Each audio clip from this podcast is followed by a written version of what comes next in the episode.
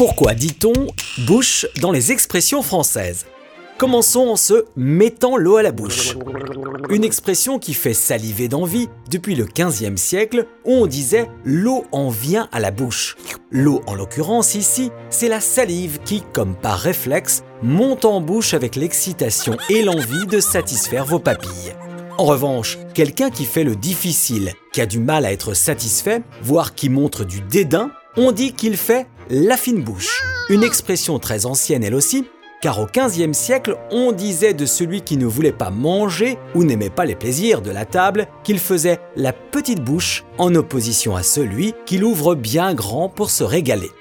Cette fine bouche dans son attitude peut d'ailleurs lui donner une bouche en cul de poule en argot, cette bouche où les lèvres forment un rond en avant qui ressemble effectivement au cul d'une poule et qui au sens figuré accentue un air mielleux.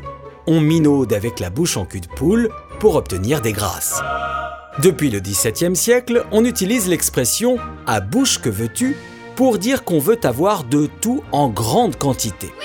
En fonction du verbe utilisé avant l'expression, le sens pourrait être un peu différent on dira par exemple d'un invité qu'il a été reçu à bouche que veux-tu pour signifier qu'on l'a régalé.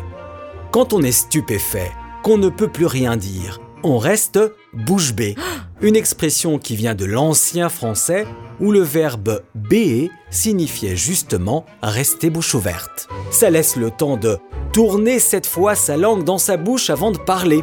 Une expression qu'on trouve dans la Bible où il est écrit que c'est le sage qui tourne cette fois sa langue dans sa bouche avant de parler. Ça laisse effectivement le temps de bien réfléchir avant de dire une bêtise. Le chiffre 7 ayant depuis toujours une aura magique comme les 7 jours de la semaine ou les 7 couleurs de l'arc-en-ciel.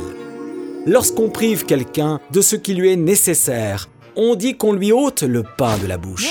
Et ce depuis le 19e siècle, alors qu'auparavant, on disait qu'on ôtait le pain de la main.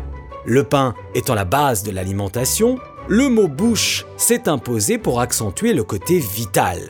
L'expression le bouche à oreille symbolise souvent la rumeur, alors qu'au départ, il s'agissait juste d'une confidence qui devait rester secrète. Mais comme beaucoup ont du mal à tenir leur langue, l'info circule, les on-dit se propagent et on pourrait maintenant comparer le bouche à oreille au téléphone arabe.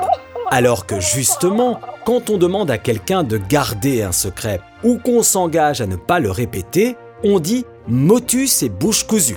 L'image est évidente, on se coule la bouche, donc on ne peut plus parler.